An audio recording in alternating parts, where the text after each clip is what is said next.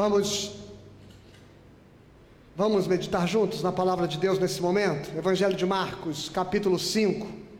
Vamos juntos ler o texto de Jesus com o endemoniado gadareno, com o gereceno. Marcos, capítulo de número 5. Vamos, vamos juntos, então. Essa história, você sabe bem, ela ou se você não a conhecia, ela acontece exatamente depois da passagem turbulenta pelo mar, quando Jesus acalma o vento e acalma a tempestade. Ele estava exatamente atravessando de Cafarnaum para o lado dos, dos Gerecenos ou dos Gadarenos, ou Geraceno, né? Como como o povo daquela região era chamado, e isso tem um significado, isso tem um, um sentido muito importante no contexto histórico daquela região toda. E Jesus chega até a margem daquela cidade, daquela pequena cidade, onde vão acontecer os eventos que agora nós vamos ler. Diz assim o texto do evangelista Marcos. Entrementes chegaram à outra margem do mar, a terra dos Gerazenos. Ao desembarcar, logo veio dos sepulcros ao seu encontro um homem possesso de espírito imundo, o qual vivia nos sepulcros e nem mesmo com cadeias alguém podia prendê-lo. Porque, tendo sido muitas vezes preso com grilhões e cadeias, as cadeias foram quebradas por ele e os grilhões despedaçados e ninguém podia subjugá-lo.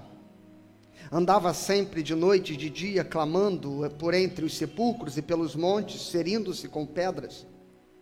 Quando de longe viu Jesus, correu e o adorou, exclamando com alta voz: Que tenho eu contigo, Jesus, filho do Deus Altíssimo? Conjuro-te por Deus que não me atormentes, porque Jesus lhe dissera: Espírito imundo, sai deste homem. E perguntou-lhe: Qual é o teu nome? Respondeu ele: Legião é o meu nome, porque somos muitos. E rogou-lhe encarecidamente que os não mandasse para fora do país. Ora, pastava ali pelo monte uma grande manada de porcos. E os espíritos imundos rogaram a Jesus, dizendo: manda-nos para os porcos, para que entremos neles. Jesus o permitiu. Então, saindo os espíritos imundos, entraram nos porcos, e a manada, que era de cerca de dois mil, precipitou-se de espenhadeiro abaixo para dentro do mar, onde se afogaram. Os porqueiros fugiram e o anunciaram na cidade e pelos campos. Então saiu o povo para ver o que sucedera. Indo ter com Jesus, viram um endemoniado, o que tivera a legião, assentado, vestido em perfeito juízo, e temeram. Os que haviam presenciado os fatos contaram-lhes o que acontecera ao endemoniado e acerca dos porcos, e entraram a rogar-lhe que se retirasse da terra deles. Ao entrar Jesus no barco, suplicava-lhe o que fora endemoniado que o deixasse estar com ele. Jesus, porém, não o permitiu, mas ordenou-lhe: Vai para tua casa, para os teus, anuncia-lhes tudo o que o Senhor te fez e como teve compaixão de ti. Então ele foi e começou a proclamar em Decápolis tudo o que Jesus lhe fizera, e todos se admiravam.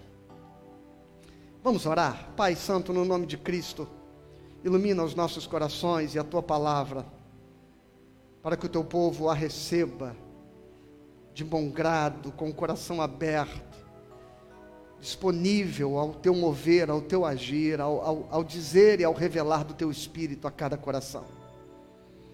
Senhor, que nós não sejamos tomados de nenhuma resistência, seja ela de que ordem, de que natureza, ao que teu Espírito reservou para os nossos corações nesta noite. Que nós possamos receber esta palavra com com corações singelos, ó Deus, de modo a que possamos nos quebrantar para, para que ela possa nos levar à reflexão, ao pensamento, a, ao crescimento necessário para que a liberdade de Cristo ela se manifeste efetivamente em nossos corações em nossas mentes. No nome dele nós oramos. Amém. Amém. Bom, irmãos, faz um favor para mim, fecha a porta, por favor, para diminuir o ruído que está entrando.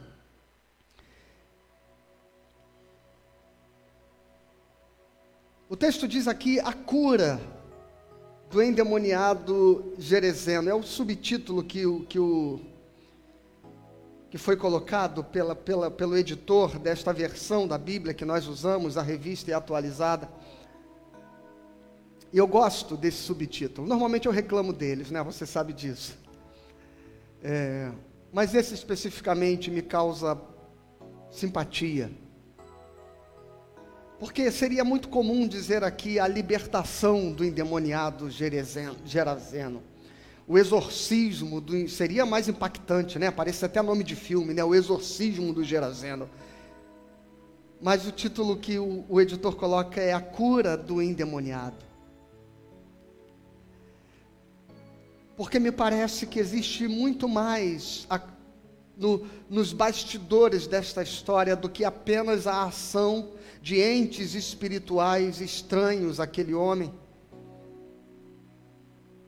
E é sobre isso que eu quero falar com você, sobre uma sociedade, um país, uma cultura.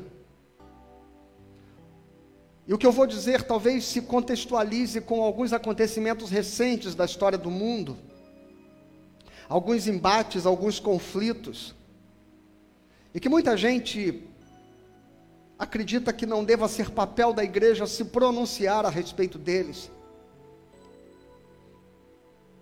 Mas não só é impossível que nós não o façamos, como é necessário que o façamos. O movimento que mobilizou as mídias nas últimas semanas, vidas negras, eu até preferiria dizer vidas pretas importam. Importam. Mas eu não quero falar especificamente de um drama social ou particularizar esta palavra nesta noite a um evento, a um grupo, a uma a uma questão específica das nossas muitas questões sociais, não. Eu queria ser um pouco mais abrangente, talvez um pouco mais específico. Porque os nossos dramas sociais eles parecem tão simplesmente reproduzir numa macro escala os nossos dramas privados. As estruturas adoecidas dos nossos relacionamentos mais próximos. Como se o todo que vemos fosse apenas a exposição mais evidente das células me menores que compõem este organismo social no qual nós estamos inseridos. E que não estamos isentos, como igreja, de refletir o quanto nós fazemos parte deste processo,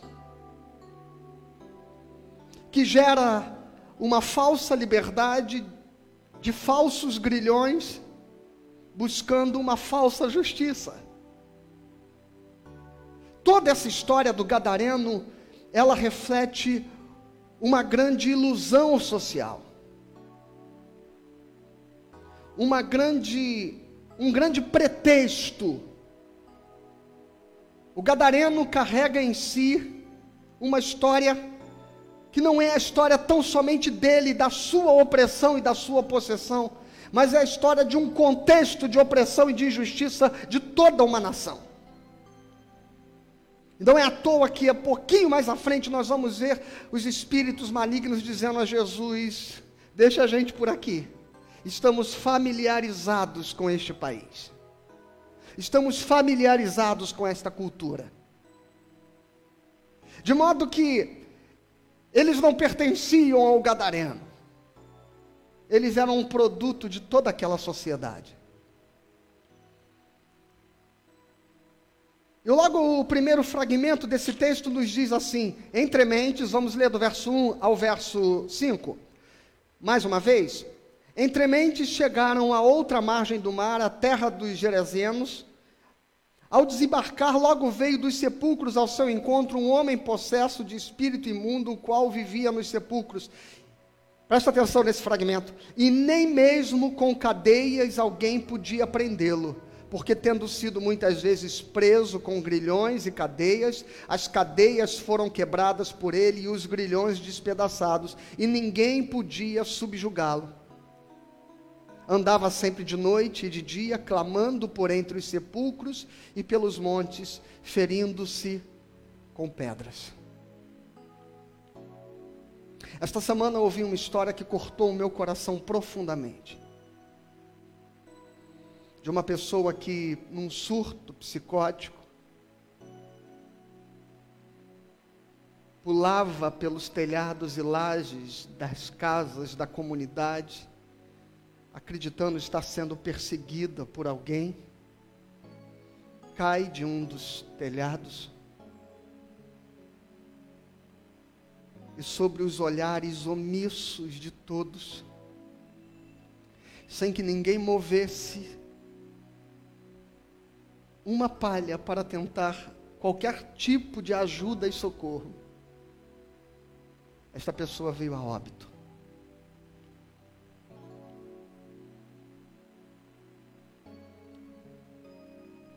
Este gadareno, não se engane com a ideia do relato que eles recebem da história daquele homem de que eles tentaram tantas vezes contê-lo, tentaram tantas vezes amarrá-lo com, amarrá com grilhões, tentaram muitas vezes impedir que ele continuasse o seu processo de automutilação e de autodestruição, mas não conseguiram.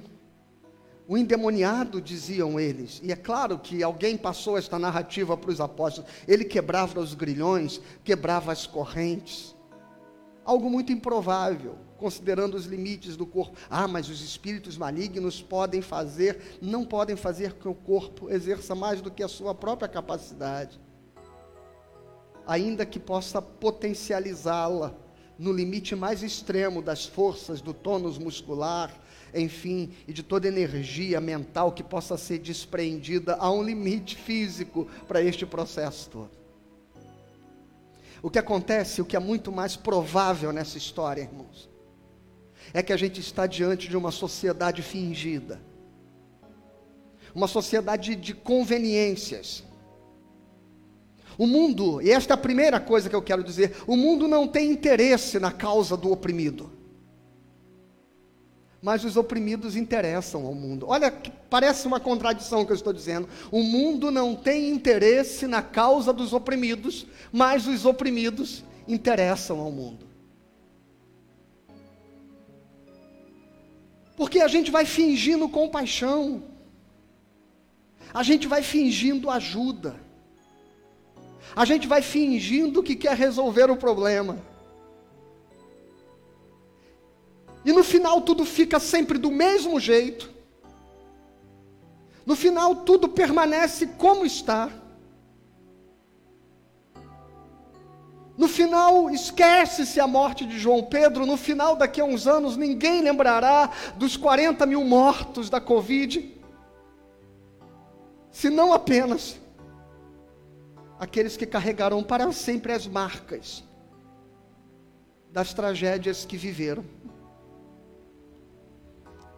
Mas parece que cada qual vai tirando o seu próprio proveito de cada circunstância e de cada situação. Cada um, a partir do seu olhar, da sua ideologia, do seu ponto de vista, vai capitalizando o sofrimento alheio e a dor alheia. E dizem, talvez para os discípulos de Jesus: olha, a gente já tentou muitas vezes ajudá-lo, mas é impossível. E é sempre o pobre gadareno que vai ser responsabilizado pela sua própria tragédia, e todos estarão isentos de toda e qualquer culpa. Porque, na verdade, aquele gadareno favorece toda aquela estrutura social. Tanto favorece que quando a cidade chega para ver o que aconteceu e os guardadores dos porcos dizem o que aconteceu com o gadareno. E veja, olha o cenário. Eles mostram o gadareno vestido, limpo, são, lúcido, curado. E dizem, do outro lado, os porcos mortos boiando no mar. E aquela estrutura social ignora o fato de que Jesus havia curado um homem histórico, oprimido daquela situação. Lamentam os porcos perdidos. Lamentam que a economia se desestabilizou. Lamentam o impacto no seu, na sua cultura pecuária e ignoram o fato de que um homem estava sendo liberto e curado por Jesus. E olham para Jesus e dizem: Vai embora da nossa cidade. Nós não queremos você aqui. Nós não queremos gente aqui que cure os nossos gadarenos e que mate os nossos porcos. Porque esta sociedade se favorece do gadareno. Toda malignidade daquela estrutura social encontra um culpado. Eu assisti um programa da Discovery esta semana falando sobre a peste negra.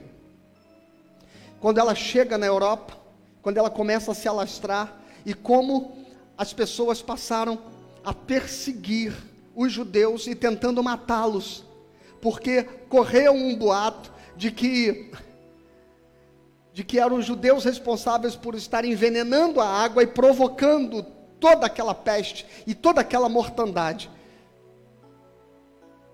E o jornalista, no comentário da, da reportagem, ele diz: sempre é assim na história. Quando o ser humano tem medo, quando ele está acuado, quando ele não tem respostas, ele aponta os seus canhões para as minorias. Ele aponta os seus canhões para os gadarenos. Os gadarenos explicam o mal. Os gadarenos explicam a violência da cidade. Os gadarenos explicam a imoralidade. Aí os gadarenos explicam. E enquanto todo o restante da sociedade posa ilibada como se fossem todos sãos, todos belos, todos formosos, todos bons, todos puros. Enquanto tivermos os gadarenos para neles depositar e expurgar os nossos pecados, eles serão bem-vindos. Os endemoniados sociais, que andam pelos sepulcros sociais que nós construímos, pelos cemitérios sociais espalhados nas periferias da nossa cidade, nos morros da nossa cidade. Os nossos endemoniados sociais, eles são aqueles que podem carregar o peso das nossas culpas.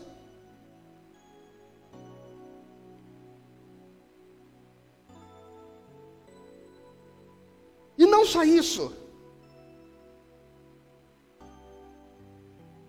Parece que eles também servem para que a gente possa medir o nosso sucesso. Para que a gente possa se comparar e dizer que nós temos uma bela família, que nós temos uma boa vida, que nós somos pessoas razoáveis. A partir do momento que temos os gadarenos, com seus comportamentos extremos, violentos, com seus surtos, com sua violência. Ainda tem um quarto aspecto que eles nos favorecem. Porque a gente ainda tem a oportunidade de exercer a nossa misericórdia, a nossa compaixão, a nossa caridade a eles. E percebam que nesse extrato, irmãos, você que de alguma forma, inevitavelmente vai tentar posicionar esse sermão em um extrato ideológico, você vai perceber que todos, todos, da direita, da esquerda, do centro, do norte, do sul, do, do poente, do nascente, todos, de qualquer lado, de qualquer direção, favorecem-se do gadareno.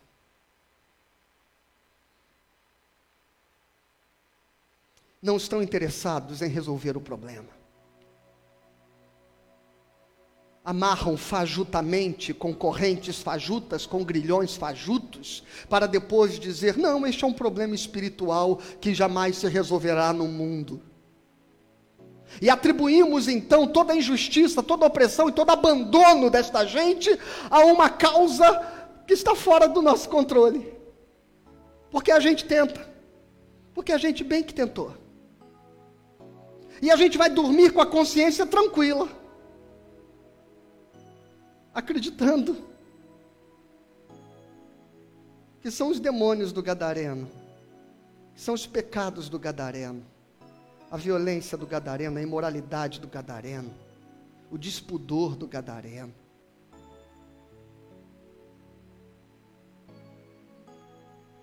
A causa e a razão de todo este mal.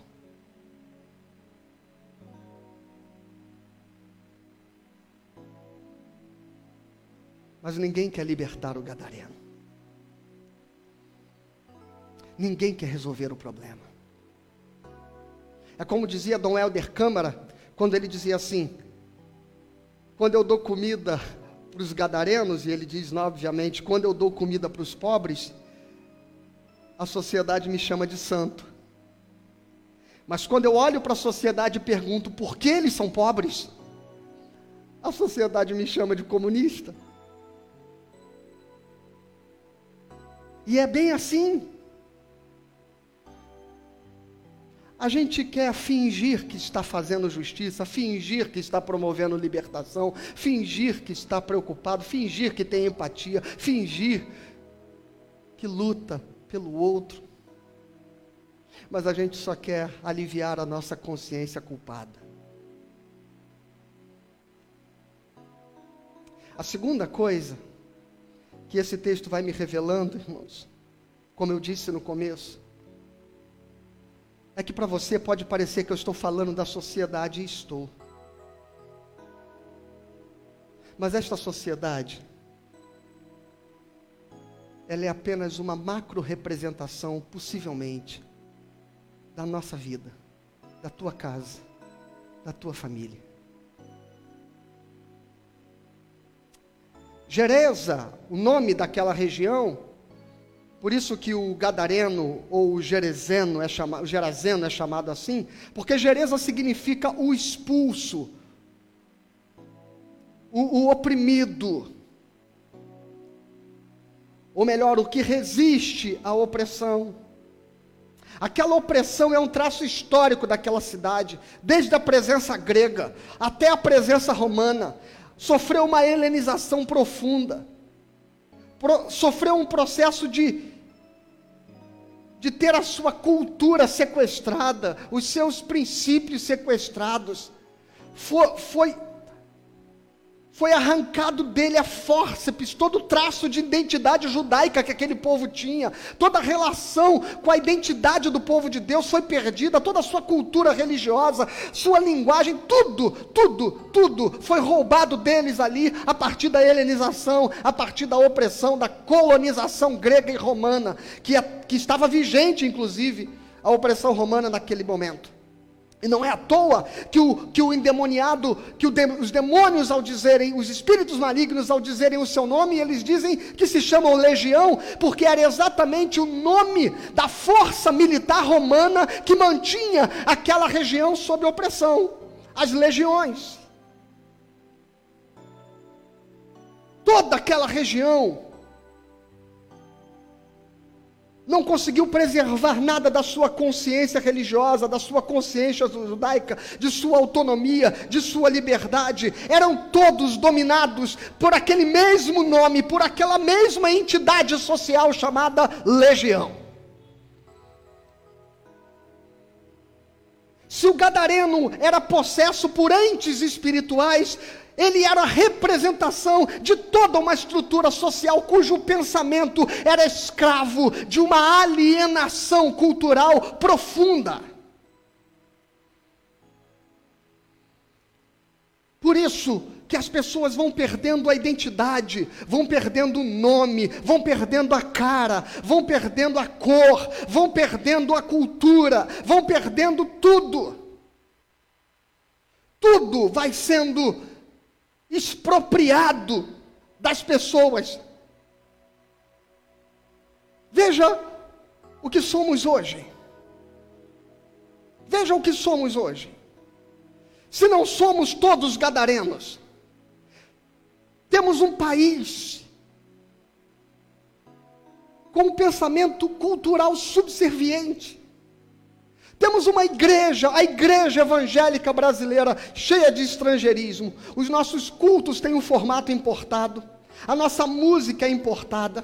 A nossa eclesiologia é importada, a nossa teologia é importada. A gente chama hoje adoração de worship, criança de kid. Nossa harmonia é australiana. Nossa teologia é norte-americana. Nossa megalomania é sul-coreana. E agora a gente tem até uma ideologia para ficar rimando, ariana.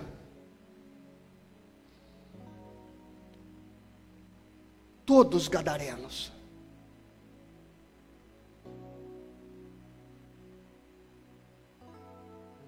E quando o infeliz gadareno, quando o pobre coitado gadareno, quando o possesso gadareno, arrebenta os seus grilhões, quando ele é violento, quando ele é destemperado, quando ele extrapola, quando ele surta,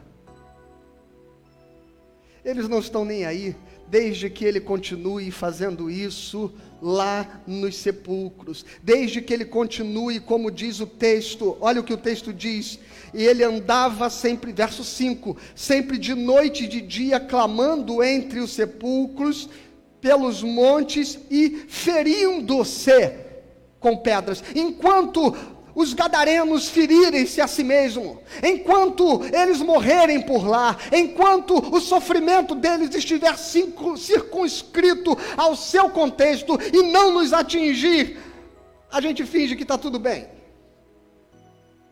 A gente finge que é um problema que nem existe. A gente passa pelo caminho e ele está correndo, e ele está gritando, e ele está clamando pelos montes, e a gente olha para o outro lado, porque a gente diz: Eu não tenho nada a ver com isso, eu já faço a minha parte, eu sou um bom cidadão. Mas quando, para libertar o gadareno, Jesus vai tocar, na estabilidade da economia deles.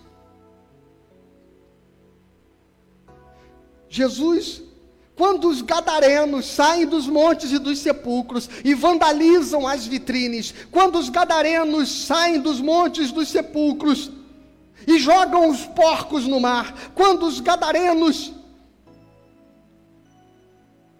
eles começam a nos incomodar, a atingir a nossa estabilidade.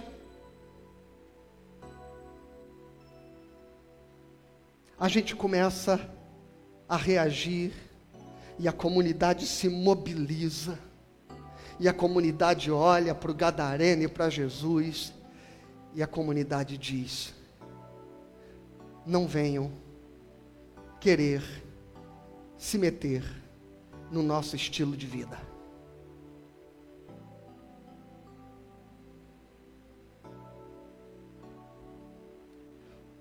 O problema, irmãos, e aqui talvez esse texto deixe de falar da sociedade e comece a falar comigo e contigo. O problema é que esse gadareno, talvez esteja dentro da tua casa. Talvez aquele filho que você diz: Meu Deus, o que eu fiz para que meu filho fosse assim? Porque este menino se desvirtuou? O que eu fiz de errado, né? Às vezes a gente fica assim se lamentando. Vamos levar esse garoto para o psicólogo. Esta criança é problemática. E a gente precisa logo tentar identificar qual é a patologia. E se for religioso, a gente chega a dizer que é demônio, leva para orar, para ungir. Porque a gente acha que tem de fato um ente espiritual que está transtornando o comportamento do meu filho. Por isso que ele, por isso que ele se rebelou, por isso que ele está violento, por isso que ele está agressivo, por isso que ele, por isso que ele é homossexual, por isso que ele se viciou em drogas. E a gente vai olhando o gadareno, e a gente vai olhando a família, e a gente acha que ali tem uma ovelha negra, um, um ponto fora da curva, alguém que se desvirtuou de toda a beleza, de toda a harmonia que nós sempre tivemos. O gadareno, ele é apenas um sintoma de um sistema adoecido. Ele talvez seja a única mente verdadeira, apesar de estar absolutamente possesso e tomado de uma outra consciência alheia a si mesmo. Mas talvez ele seja apenas o para-raio para onde por onde se manifesta o adoecimento de todos nós.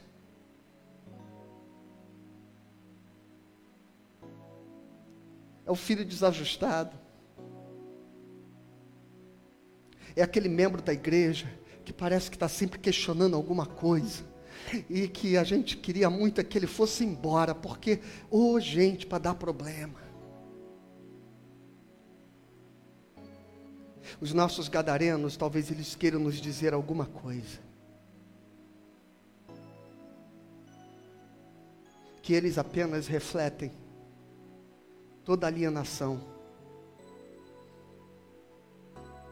toda opressão, toda indiferença, todo adoecimento dos nossos casamentos, dos nossos relacionamentos,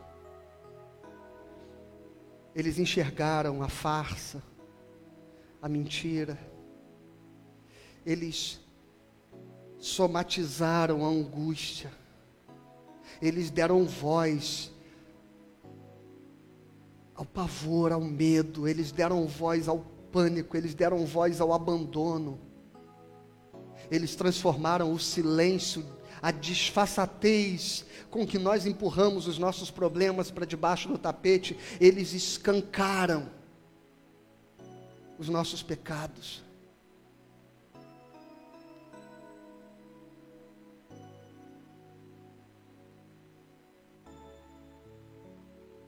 E a gente acha que o problema é aquele filho, aquela filha, aquela pessoa aquele grupo social, aquela minoria. Quando eles surtam, quando eles profanam nossos objetos sagrados, quando eles desafiam a nossa autoridade, quando eles gritam, a gente não está preparado para suportar esta denúncia. Era muito bom. Era muito bom quando eles estavam lá nos sepulcros sofrendo sozinhos. Mas quando eles nos expõem, quando eles nos envergonham,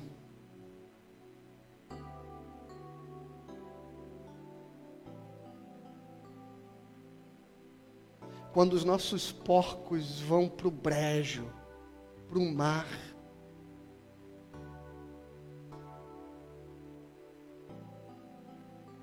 a gente olha para Jesus e a gente diz assim: a culpa é sua. A culpa é sua. A culpa é sua. Só que nós estamos numa estrutura tão acostumada, tão conformada, tão afeiçoada a toda esta tão afeiçoada a toda essa vergonha, a toda esta opressão. Que olha que coisa eu quero dizer a você. Versículo 6. Quando de longe viu Jesus, correu e o adorou, exclamando em alta voz: Que tenho eu contigo, Jesus, filho do Deus Altíssimo? Conjuro-te por Deus que não me atormentes. Porque Jesus lhe dissera: Espírito imundo, sai desse homem, e perguntou-lhe: Qual o teu nome? E respondeu ele: Legião é o meu nome, porque somos muitos. Veja, irmãos, esta sociedade está tão acostumada, tão afeita, ela tem tanta justificativa, ela está tão aliançada com a corrupção, ela encontrou um discurso capaz de justificar toda e qualquer injustiça, que aqueles espíritos imundos, estavam tão acostumados em fazer esta barganha com as autoridades, que quando Jesus chega, e olha, que parece que é o, o, gadareno que fala primeiro, né? O texto diz: ele correu até Jesus e o adorou, exclamando em alta voz: Que tenho eu contigo, Jesus? Conjuro-te que não me atormentes. Parece que ele faz a primeira fala desse diálogo. Não, o versículo o versículo 8 diz assim: ele fala isso porque Jesus lhe havia dito: espírito imundo, sai desse homem. Então, a primeira fala é de Jesus, que dá uma ordem para aquele espírito imundo: sai deste homem. E aí o espírito imundo diz assim: não, peraí, tem, vamos desenrolar esse negócio. Tem desenrolo?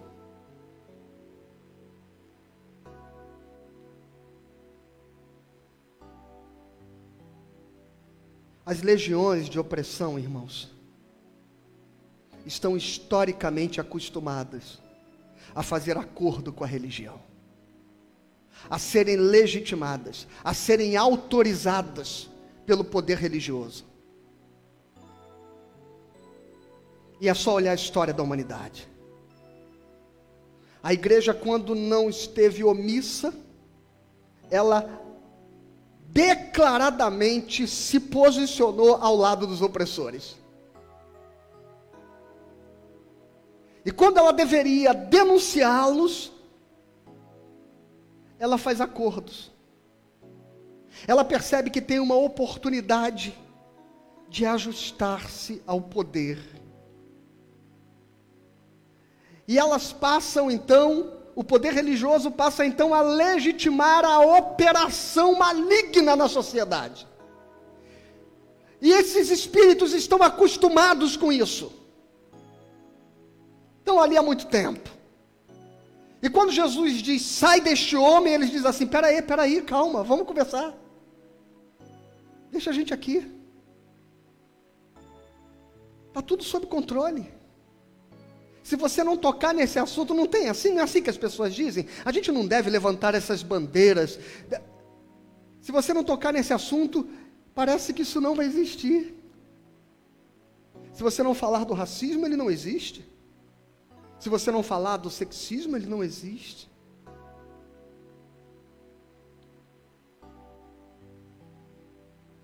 E eles tentam fazer acordos com a religião. E Jesus olha e diz assim: Qual o teu nome? É como se Jesus dissesse: Sai dele, e o, e, e o espírito maligno vem de conversinha, e Jesus diz assim: Quem é você? Que direito você acha que tem de, de, de, de recusar o que eu estou dizendo? De resistir à minha autoridade, à minha palavra?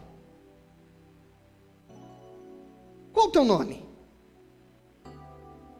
E então ele denuncia: Sou legião sou legião, somos muitos.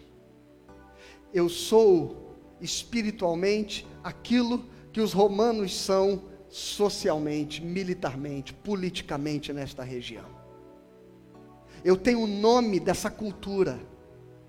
Eu tenho um nome dessa estrutura social. Eu tenho um nome e a cara desta sociedade. Uma sociedade sem identidade, uma sociedade que não sabe o que quer, que não sabe distinguir a mão direita da mão esquerda, uma sociedade que é conduzida, guiada de um lado para o outro, mercê daquilo que lhe é imposto como ideologia, como força de pensamento, como como vento de doutrina. Eu sou, eu sou esta força que rouba, que aliena.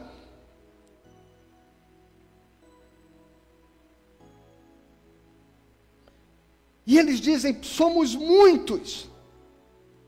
Somos muitos. Irmãos, é possível que consciências cristãs estejam sendo roubadas, consciências livres estejam sendo escravizadas.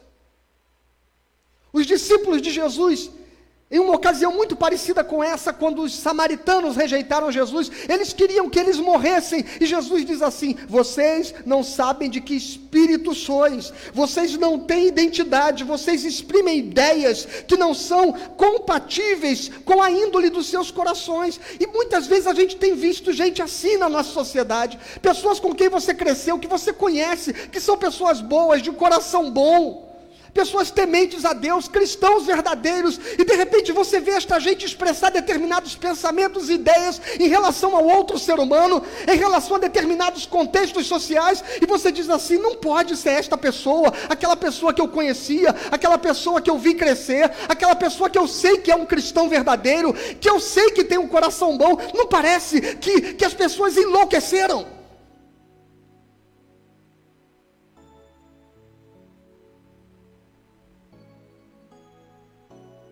Jesus olha os seus discípulos e diz assim: vocês parecem que não sabem de que espírito sois. Parece que por algum momento vocês perderam a identidade.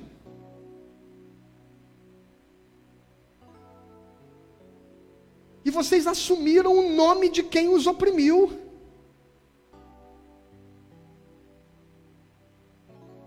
Certo pensador, demonizado pela nossa cultura contemporânea, nacional, ele disse que o ápice da opressão é quando o oprimido assume o discurso do opressor. É quando a gente deixa de ter a nossa própria identidade e a gente passa a carregar o nome daqueles que nos dominaram. Qual o teu nome? Meu nome é Legião. Eu penso como eles. Eu assumi o projeto deles. Eu assumi a ideia deles. E eles chegam para Jesus e dizem assim: a legião chega para Jesus e diz assim: vamos fazer um acordo. Mas o evangelho verdadeiro não faz acordos que coloquem, ou perdão, que menosprezem, que ignorem a justiça, a verdade e a libertação das pessoas. Pare de tentar fingir que está tudo bem. Pare de querer arrumar um jeito de encontrar desculpas para este gadareno que mora na sua casa, para este gadareno da tua família, para este gadareno da tua igreja. Ele é apenas um reflexo de nós. Vamos nos olhar. E aí o versículo 10, eu já vou terminar, diz assim: E rogou-lhe encarecidamente que não os mandasse para fora do país. Ora, pastava ali pelo monte uma grande manada de porcos. E os espíritos imundos rogaram a Jesus, dizendo: Manda-nos para os porcos, para que entremos neles.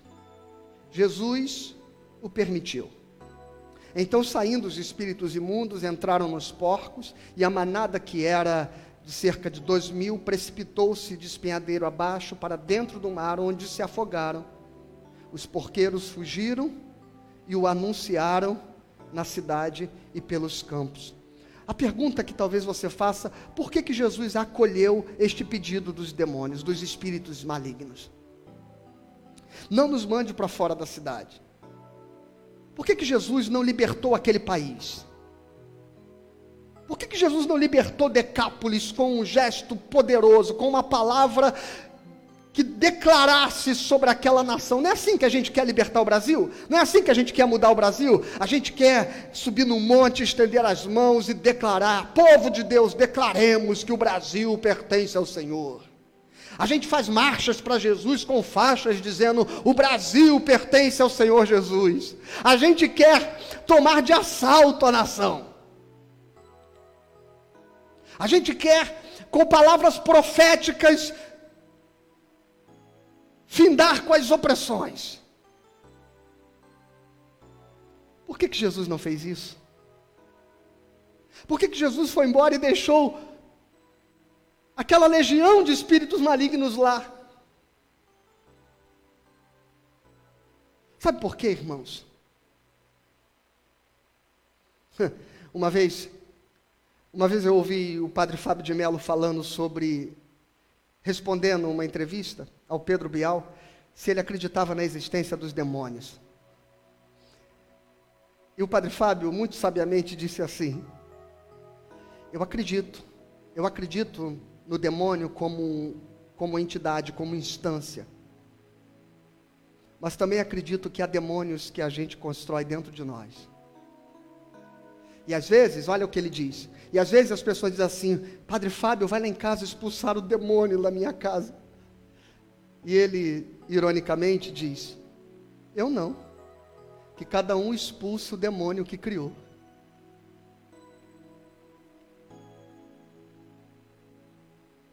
Aqueles espíritos estão ali porque eles são familiares. Não, quando eu digo familiares, eu não estou querendo entrar naquela onda louca de Rebecca Brown e Peter Wagner de espíritos territoriais. Esquece isso, por favor, rompa. Eles são familiares porque eles são um produto daquela cultura. E talvez você esteja dizendo: Senhor, expulsa esse demônio da vida do meu filho, expulsa esse demônio do meu casamento, expulsa esse espírito maligno que quer destruir a minha família. Meu irmão, esta tragédia fomos nós que construímos.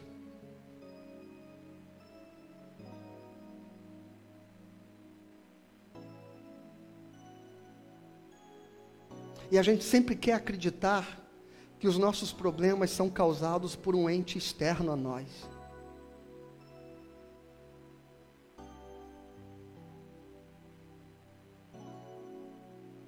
Estes espíritos foram construídos por vocês, é o que Jesus está dizendo para aquela sociedade. Vocês alimentaram esse sistema, vocês criaram este processo, vocês é, é justificam, vocês afirmam, vocês gestaram este caos social. Jesus não expulsou aqueles demônios daquele país. Jesus não expulsou aqueles demônios daquelas casas, Jesus não expulsou aqueles demônios daquela região, porque eles foram domesticados por eles.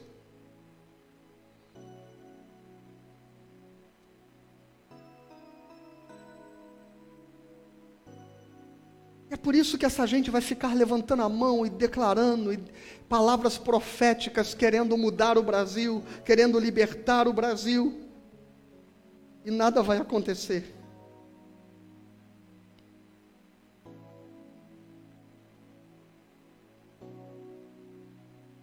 porque é uma cultura que precisa ser encarada. São comportamentos que precisam ser confrontados. São pensamentos que precisam ser questionados, são princípios que precisam ser revisitados. É uma ética corrompida.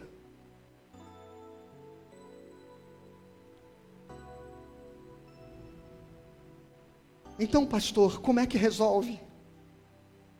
Como é que cura esta nação? Como é que eu curo a minha casa? Como é que eu curo a minha família? Como é que eu curo o meu filho? Como é que eu curo o meu casamento? Versículo 17. E aí a gente termina. E entraram a rogar-lhe que se retirasse da terra deles. E ao entrar Jesus no barco, suplicava-lhe o que fora endemoniado que o deixasse estar com ele. Jesus, porém, não lhe permitiu, mas ordenou-lhe: Vai para tua casa para os teus, anuncia-lhes tudo o que o Senhor te fez e como teve compaixão de ti. Então ele foi e começou a proclamar em Decápolis tudo que o Senhor Jesus lhe fizera, e todos se admiravam. Esta libertação que você procura, esta libertação, esta justiça que nós buscamos, ela não se dá, irmãos, exorcizando demônios, mas ela se dá povoando a terra de legiões de gente santa, de gente de bem, de gente que tem a mensagem viva do Evangelho. O problema é que a maioria de nós Queremos o que o gadareno queria: entrar no barquinho com Jesus, ir para o retiro espiritual com ele e ficar ali no meio do colégio apostólico, curtindo a vibe daquela gente boa do evangelho que andava com Jesus. É bom ser crente na igreja, é bom cultuar e viver entre os irmãos, é maravilhoso a comunhão, a gente sente falta, estou sentindo saudade de vocês, é maravilhoso tudo isso, mas sabe como se muda o teu casamento? Sabe como se muda a tua casa? Sabe como se muda este país? Jesus ensina ao gadareno, Jesus diz: Você foi liberto, você agora não é mais escravo desse sistema, você agora não tem mais a mente desse sistema, você agora não está mais debaixo das legiões que os domina então agora vai para tua casa, vai encarar a realidade desta sociedade, vai confrontar as mentiras e os enganos que eles vivem, vai brilhar como luz no meio desta gente, porque é assim que se transforma um país, não é mandando embora os espíritos malignos, mas é ocupando os espaços de, no coração das pessoas com amor, com vida, de modo que quando esses espíritos buscarem uma casa para habitar, eles as encontrarão cheias da glória e do poder de Deus.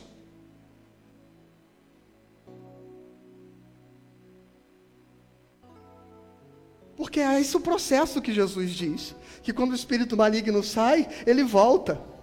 E ele só vai pousar de novo se encontrar deserta a casa de onde saiu.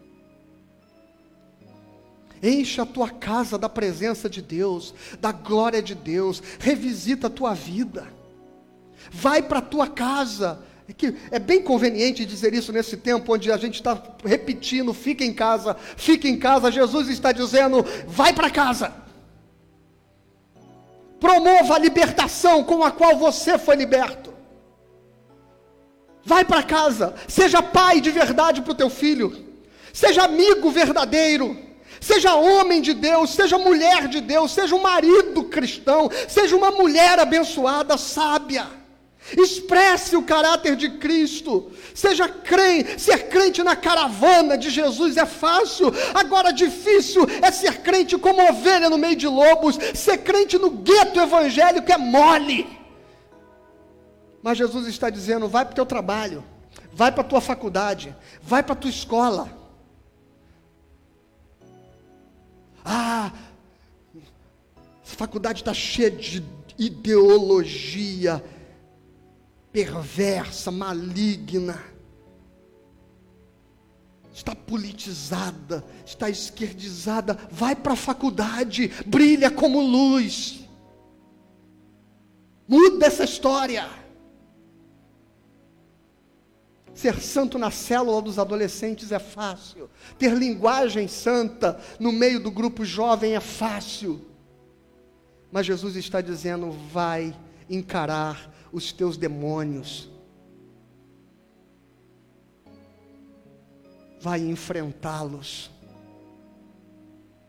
Assuma a sua existência, olhe para dentro de você, encare os seus fantasmas, confronte os seus erros reveja os teus comportamentos, olhe as realidades que adoeceram esse sistema, perdoem, perdoem-se, reconstruam, reaproximem-se, sejam sinceros, ouçam, vivam, convivam, porque assim a gente vai nos libertando desta opressão que se instalou, porque o problema não é o gadareno, o problema somos nós que nos fizemos alienados para a nossa condição pecadora. Aprenda a viver esta doce e dolorosa liberdade. Nenhum poder, nenhuma potestade, nenhum principado, nenhum trono, nenhuma dominação tem mais domínio sobre a sua vida. Então viva como gente livre de Deus e rompa com este ciclo de adoecimento da história deste país, da história da tua casa, da história desta cidade. Seja gente boa da fé, seja gente boa do evangelho, seja gente honesta, seja gente que ama, seja solidário, não repita discursos, não reproduza a ideologia de ninguém, não defenda a bandeira de nenhum homem. Levante-se com o amor de Cristo e viva como homem e mulher livre do evangelho vai para casa. Esses demônios continuam habitando por aí.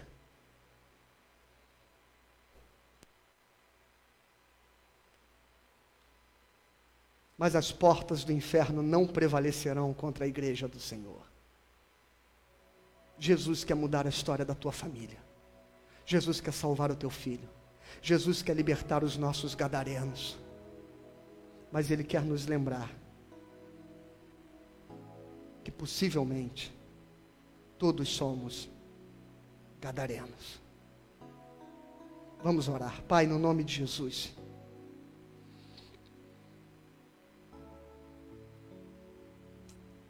Que nós não sejamos uma igreja que faça acordos com a opressão, que a legitime, que a autorize ou que silencie diante dela. Que nós não sejamos pais que ignoremos o nosso próprio adoecimento. Que nós não sejamos crentes refugiados no gueto da nossa religião. Que esta palavra levante no nosso coração responsabilidade, compromisso, libertação, autoridade profética. Que nós possamos, em nome de Jesus, romper com a lógica perversa deste tempo de opressão. No nome dele eu oro. Amém e amém.